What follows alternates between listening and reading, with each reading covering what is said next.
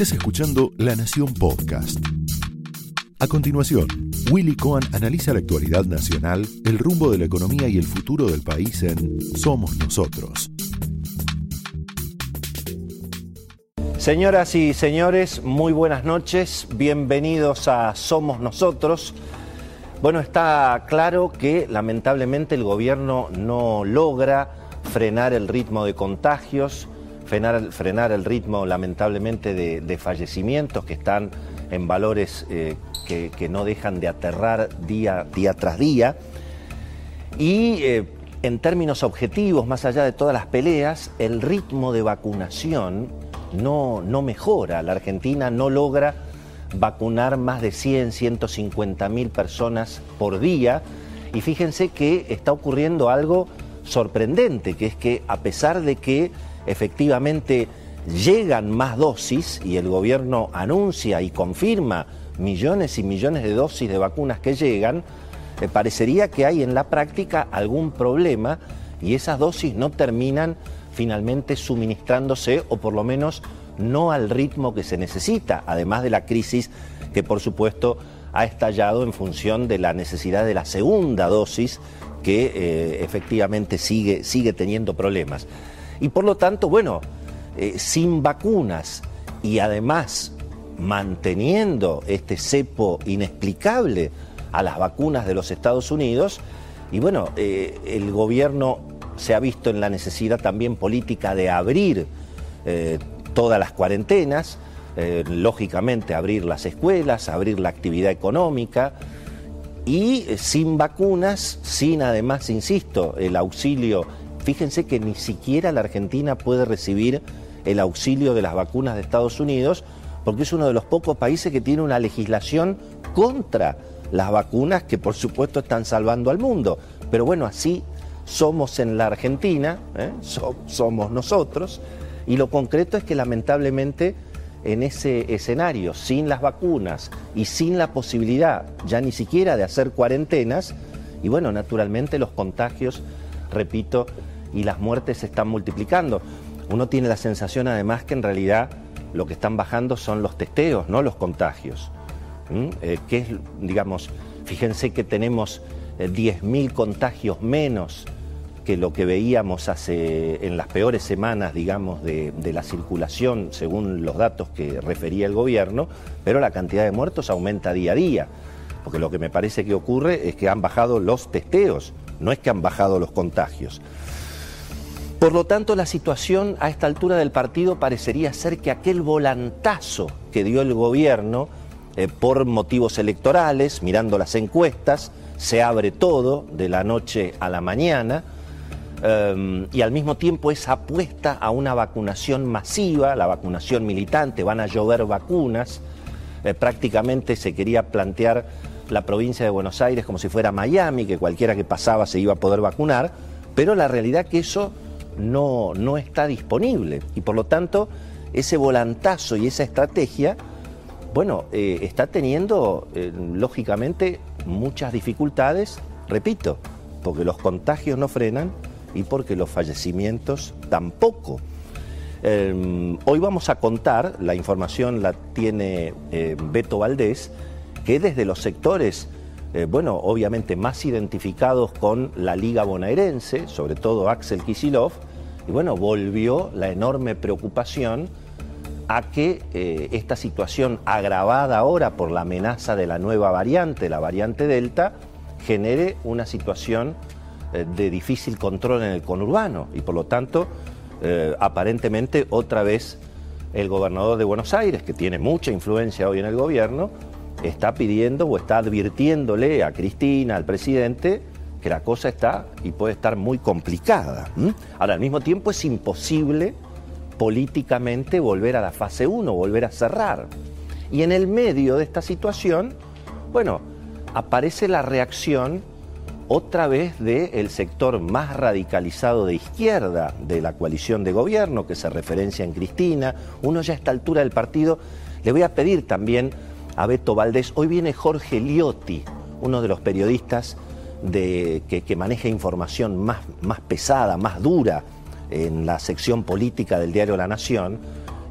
tal vez les voy a pedir a ellos que aclaren un poco, digamos, quién es todo este sector radicalizado que ahora directamente ha cerrado lo poco que había de vuelos en la Argentina, porque no es que se cerraron las fronteras, las fronteras ya estaban cerradas. La Argentina tenía apenas 2.000 personas que podían entrar y salir por día, cuando lo normal es 40.000, 50.000. O sea, la Argentina ya estaba cerrada. Y por supuesto, no solamente el sector del turismo, las compañías aéreas, las necesidades de carga aérea de insumos esenciales, muchos de ellos incluso para atender cuestiones urgentes de salud. Las compañías aéreas habían, eh, habían pedido, bueno, en lugar de 2.000 pasajeros por día, dejen que sean 3.000. Se había incluso ofrecido separar, decir, bueno, que sean 1.500 por E6 a 1.500 por Córdoba, como para facilitar los controles. Bueno, apareció este sector radicalizado del gobierno, en este caso la funcionaria que dirige migraciones, Florencia Cariñano.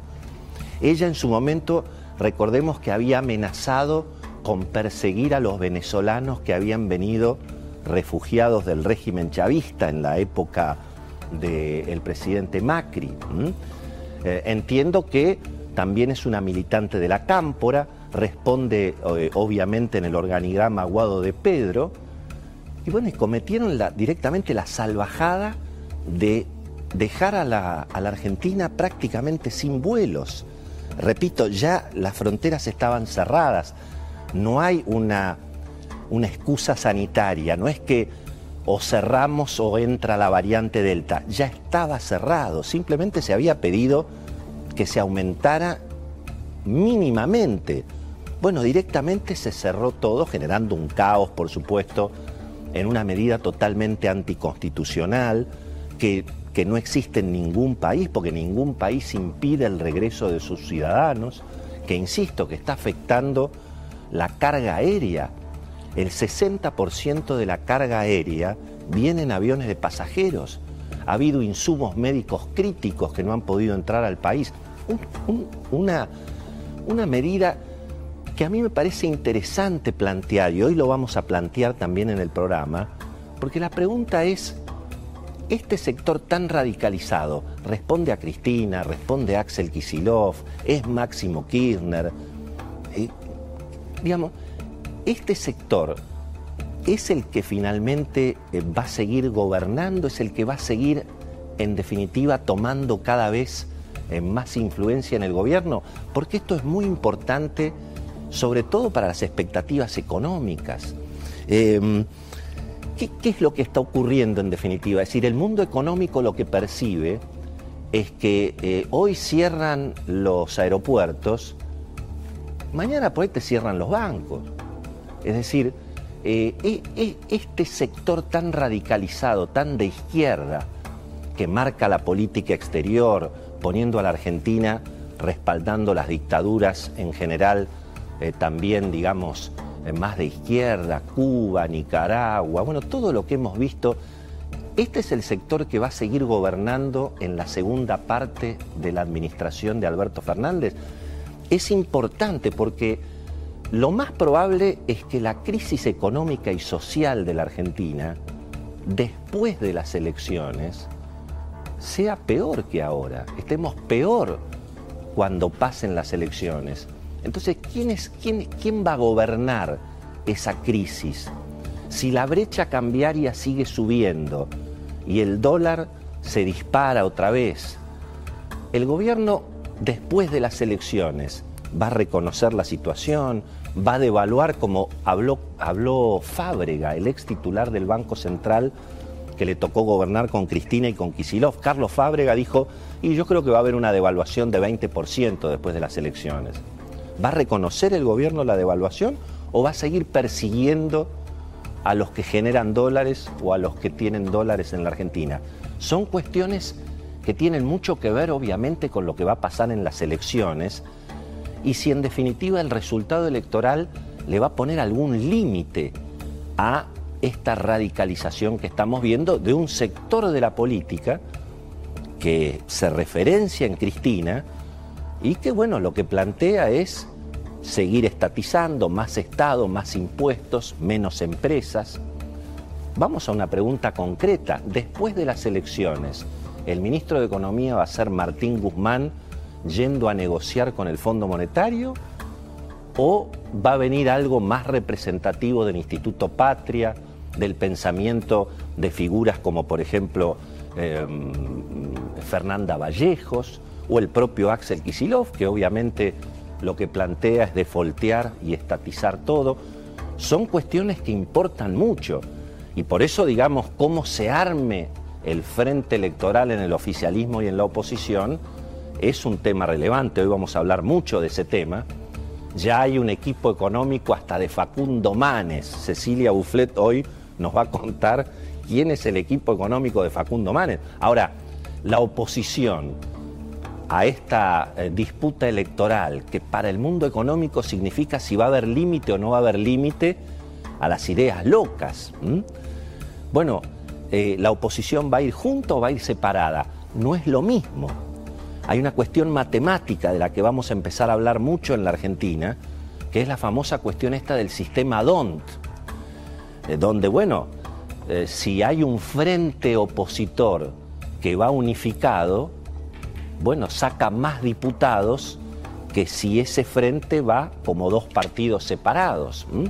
Si vamos en un frente electoral, Willy Cohen y Cecilia Bufflet juntos, y la cantidad de votos que sumamos nos representaría, supónganse, cinco diputados, si esa misma cantidad de votos la sacáramos por separado, en un partido Willy Cohen y en un partido Cecilia, sacaríamos dos cada uno, perderíamos un diputado. Es un tema importante y uno tiene la sensación de que como viene la mano, la oposición está más para dividirse que para unificarse. De todo eso vamos a hablar en el programa de hoy con eh, obviamente Cecilia Bufflet, Beto Valdés y el querido Jorge Liotti que nos viene a visitar. Respecto de, lo que, de lo que se viene y de lo que significa para la economía toda esta incertidumbre política, el que mejor lo explicó en las últimas semanas fue Carlos Melconian. Y yo le pedí a Carlos Melconian que nos mande un resumen de cómo él ve lo que viene de acá hasta las elecciones, pero sobre todo lo que viene después de las elecciones. Esto fue Somos Nosotros, un podcast exclusivo de La Nación. Escucha todos los programas de La Nación Podcast en www.lanacion.com.ar. Suscríbete para no perderte ningún episodio. Estamos en Spotify, Apple Podcast, Google Podcast y en tu reproductor de podcast favorito. Seguí escuchando La Nación Podcast.